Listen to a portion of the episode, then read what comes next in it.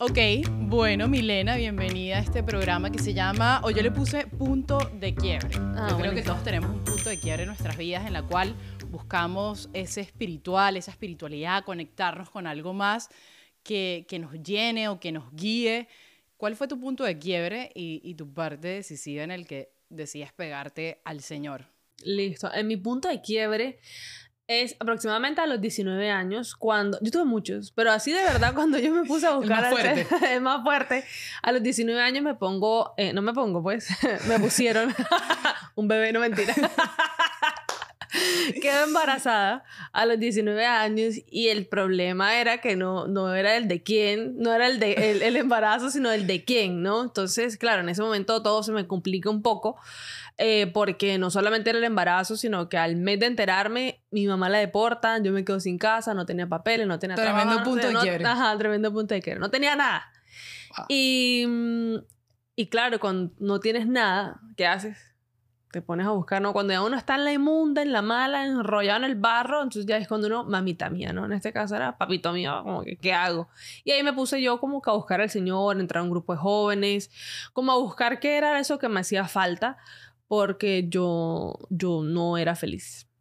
Pero con todo esto que me estás contando, yo digo, o sea, lo que más me quedó retumbando en la cabeza, te ponen un bebé o tienes un bebé a los 19 años, no sabes el de quién, el de qué o cómo, bueno, sí se sabe, pero ajá. Ajá. ¿Qué pasa por tu mente en ese momento? O sea, aborto o no aborto, es la salida más fácil, aparte todo lo que a tu familia le estaba sucediendo. Em, primero, mucho miedo. Si vamos a hablar como de sentimientos, fue como que, mentira, el primer sentimiento, el primerito, primerito, cuando yo me veo en el espejo fue algo así como, ¡Ah! Milena, estás embarazada. Eso fue el primero, frente al espejo con la prueba positiva. Porque al final, yo creo que toda mi vida yo quise ser mamá. Y yo creo que eso es como un plus que le doy al Señor, a Dios. Pero mm, claro, después de 6 millones estás embarazada, después de como de 7 pruebas de embarazo, que hasta de ovulación me hice yo, pero esa vaina salió positiva. O sea, Walgreens, cualquier farmacia se agotaron. todo. Dollar Store, Walgreens, todo. Bueno, y todas eran positivas. Eh, claro, empieza como que ese nervio, ese miedo de miércoles y ahora, o sea, ¿cómo, cómo, cómo hablo? ¿Cómo le digo? Igual yo no era muy docta como que en el tema, o sea, yo no sabía mucho la cosa. Y, mm, y primero fue miedo. Eh, no se me pasó, obviamente, en ese momento, no obviamente, pero en ese momento no se me pasó como un aborto o no lo voy a tener. Fue más como que, ¿qué que, que, que voy a hacer? ¿Cómo, ¿Cómo voy a hablar? No lo puedo esconder, como que a uno se le pasan por la cabeza como que todos los escenarios posibles. Y mm, bueno, de ahí me tocó hablar. Primero eh, le conté a una prima, después a una amiga. Y empieza, claro, como que ese nervio, ese miedo, esa incertidumbre, ¿qué voy a hacer? Yo mm, acababa de salir de high school, como te digo, no tenía trabajo, no tenía papeles. Yo no tenía realmente nada. ¿Y por qué no se te pasa a la cabeza abortar? ¿Porque te habían inculcado algo de antes o, o- o- o era parte de... En mi casa nunca se habló mucho del, no abor- del aborto. Creo que no era un tema. Eh, yo creo que mm, siempre éramos muy católicos, lights, de rosario, de misa, una cosa de la otra, pero nunca se inculcó el, el aborto o no abortes. Como que yo creo que eso no era una opción. O sea, no sé. Pero en mi colegio sí, yo siempre defendí mucho como el sí a la vida. Creo que por las oraciones de mi mamá. O sea, como que por misericordia de Dios, porque él quería esta misión en mi vida. Yo me acuerdo en high school se hacían debates en lunch. Y unos decían, no, que si me violan yo voy a aborto, no, que no sé qué, un estorbo. Y yo era siempre la de que peleaba como que ese punto. Incluso tuve una amiga que a los 17 estábamos en high school, quedó embarazada eh, y ya se le veía barriga y todo. Y yo no sé si yo no era como muy de pronto, ¿cómo se puede decir? Digamos, inocente en ese sentido, como que no podía creer las cosas que de pronto las demás personas hacían. Y ella dijo, no, yo lo voy a abortar. Y yo le dije, no, o sea, no entendía. Y mm, desafortunadamente ella sí lo abortó.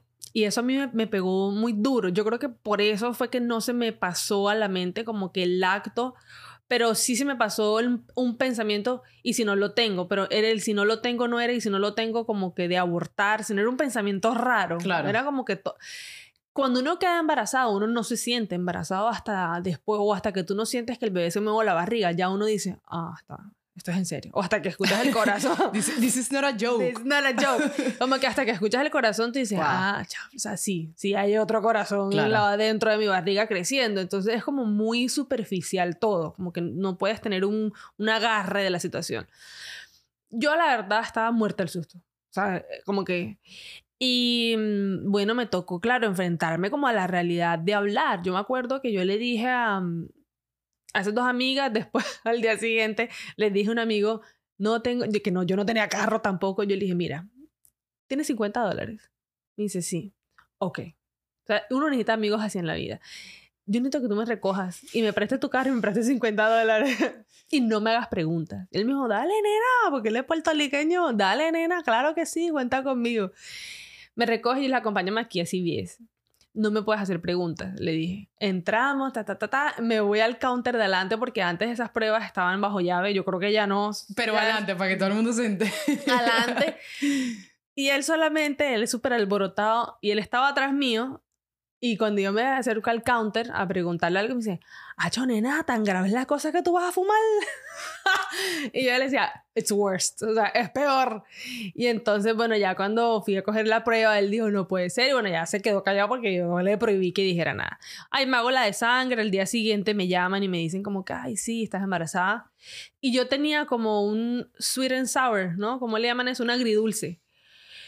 Porque, claro, siempre había querido ser mamá, pero tenía mucho miedo. Ya yo le había Las dicho... circunstancias, la edad. Claro. el- el no era el... El momento no era nada, o sea, no era nada propicio. O sea, si tú me preguntas, una persona que tuviera excusas para tener un aborto, ese era yo. O sea, tú la nombrabas y decías, yo.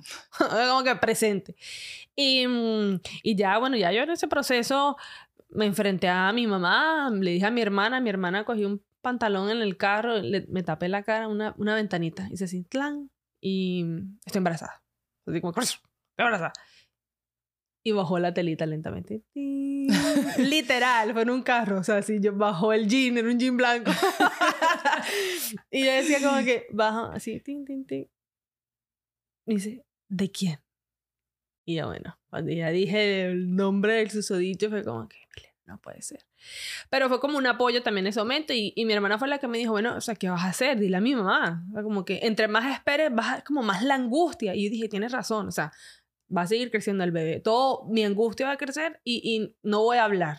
Y bueno, hasta ahí fue, fue mm, la parte más dura. Yo ahí como que no estaba pensando todavía en nada del Señor, como que yo ahí no había tenido el, el, el quiebre realmente. O sea, yo estaba ahí era modo supervivencia. Salgamos adelante como sea y me empecé como a ilusionar que si el cuarto, que si no, que bueno, me, me quedo aquí con Claro. mi mamá, convierto este cuarto en, en la cuna, como que yo empecé a soñar un poquito, pero era muy duro porque yo encontraba un tem- támpano, témpano de hielo en mi casa. El día que yo me hago la prueba de sangre, me acuerdo que fue un viernes o un jueves, un jueves, ese día un amigo mío muy cercano eh, se había quitado la vida. Entonces era como que doble sentimiento, pero yo podía llorar sin que nadie supiera por qué estaba llorando. O sea, mi mamá pensaba que era por mi amigo. Y claro, era por mi amigo, pero también por la situación tan jodida que yo estaba viviendo en el momento.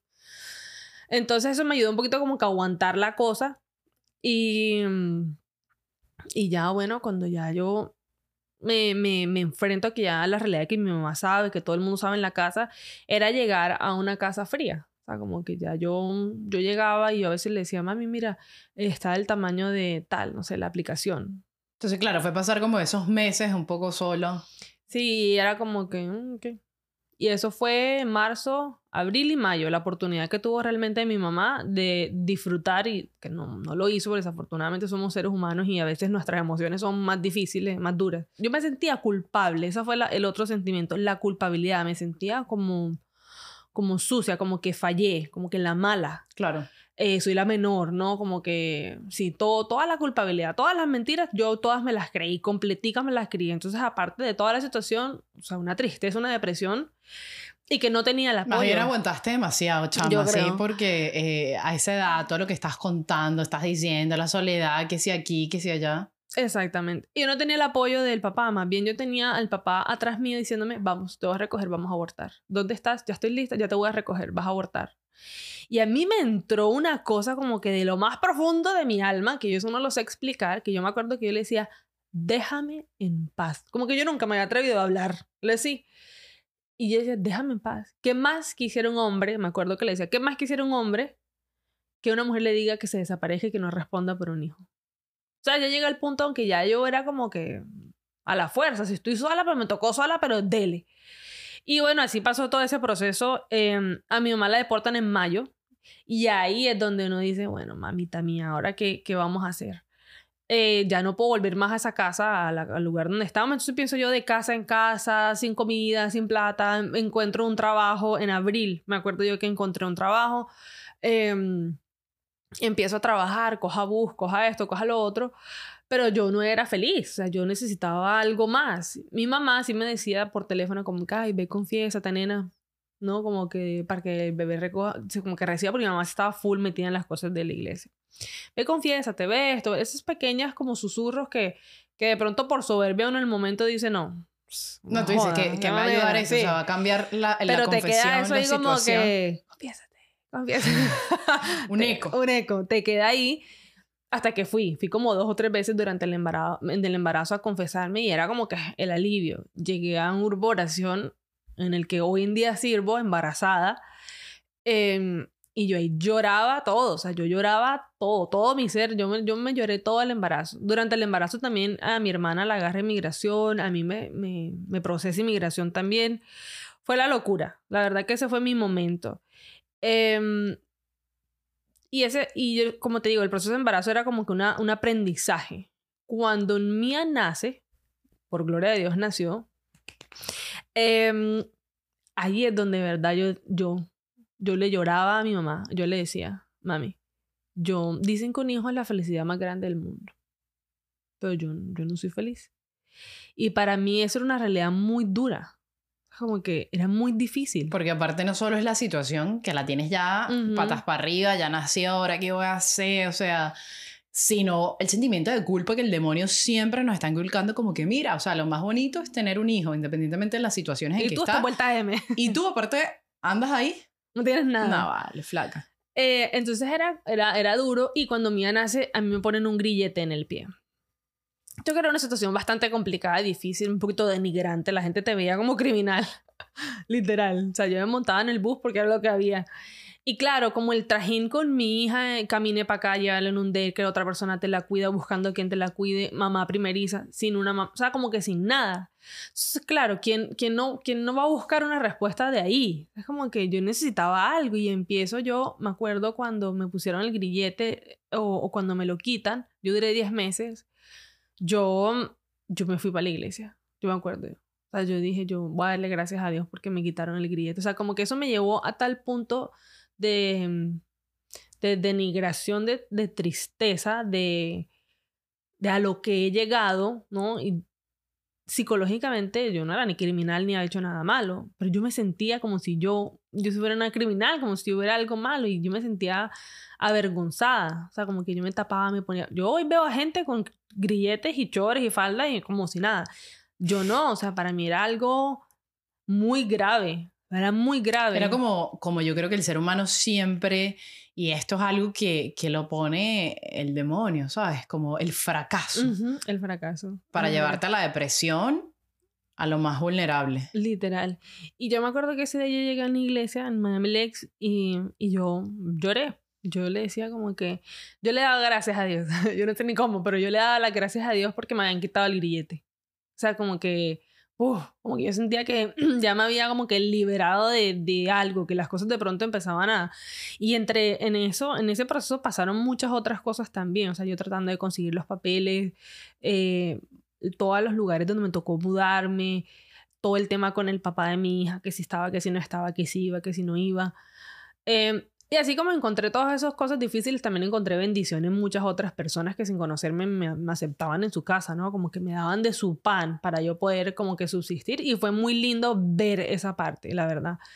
Em, y ya obviamente en ese proceso fue como el quiebre completo, total y rotundo y empiezo yo como a anhelar más, como que eso que te dan como que el boca, como tú tienes tremendo, cuando tú llegas a un lugar y tienes tremendo hambre y te brindan que esté el pasaboca chico, un pequeño y se te abre uno, yo quiero como cinco pequeños, algo así fue como lo que me pasó a mí. Yo empecé a buscar, yo decía como que yo tengo En lo hacer algo. espiritual. en lo espiritual, si no, no en los pequeños, en lo espiritual. yo empecé a buscar y, y ya, o sea, como que yo, yo me metí, me metí, me metí a... mm, claro, al principio yo no sabía mucho, yo me vestía diferente, eh, yo, no sé, estaba buscando como también encontrar a alguien, como que tenía otro tipo, como que más lujuria, más, era como diferente, ¿no? Dios no había habitado en mí, estaba muy Pero cargada. era por ahí como, lo, co- como te, esa, te, te sedujo, por lo menos a través de algo, ¿no? Claro, Como para llegar, como esa mujer está sola, por lo menos estás buscando a esta gente y yo creo que el Señor va poniendo pasitos, pasitos en el caminar. Te va poniendo como la, la cascarita para que tú sepas por dónde, por dónde coger. Y ahí fue que yo empecé súper inestable. Pero mm, yo soy un poquito perfeccionista y entonces yo soy o todo o nada. Y el sentirme así, me sentía muy fracasada. O sea, yo llegaba a mi casa, o sea, yo lloré mucho.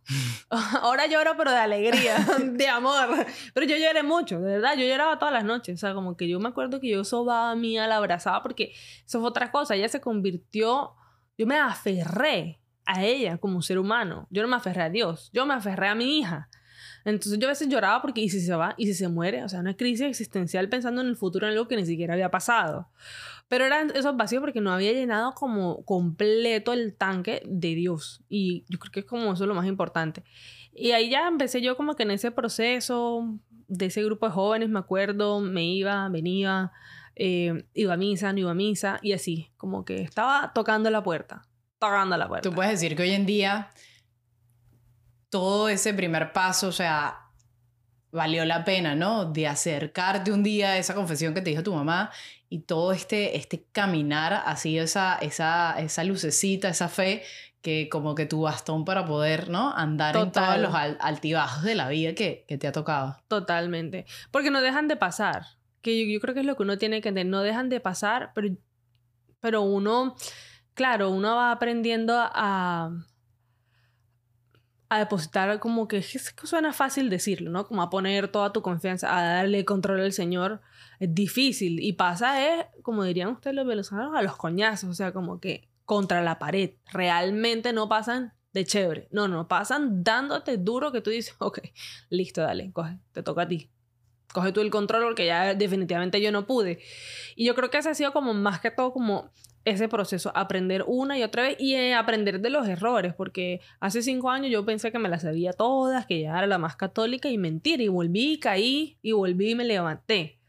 Que tenemos un, un, un pensamiento como que cuando uno entra a la iglesia, que ya todo se va a resolver. Ujú. Y es más, la gente afuera, porque yo pensaba así, que ve a la gente de la iglesia como que si fuera toda buena y nadie es bueno, solo Dios. Pero es como yo lo veo hoy en día en, en eso que también uno se cae, se vuelve y se levanta. Hay momentos en el que uno está con esa fe aquí, esa euforia y todo es bello, y vuelves y te caes, y vuelves y dudas. Pero al final es de levantarse y es como el bastón, como te digo. O sea, yo veo la fe, el caminar en el Señor como ese bastón de que, ok, vámonos, o sea, ¿de qué me agarro? ¿De qué me agarro? Y, y lo único que, que hay certeza, que es verdad y que es seguro, es, Es esto. él. Sí, exactamente. Yo. Lo chévere es que tú vas por aquí, por esta calle, te caes, te levantas, pero no vuelves a, caer en esa misma calle. Caes en, en una calle más arribita. Entonces, como que cada vez sabes manejar mejor las situaciones, con más amor, con más humildad, con más esperanza. Como que la esperanza de que el Señor. En algún momento, él, como dice, él aprieta pero no ahorca. Y aprieta pero duro, pero no, no deja que te ahorque. Se, se le da la mano. Se, se le va la mano, que- pero no, no termina de y después entiende, no, es que claro, eso es lo que tenía que pasar.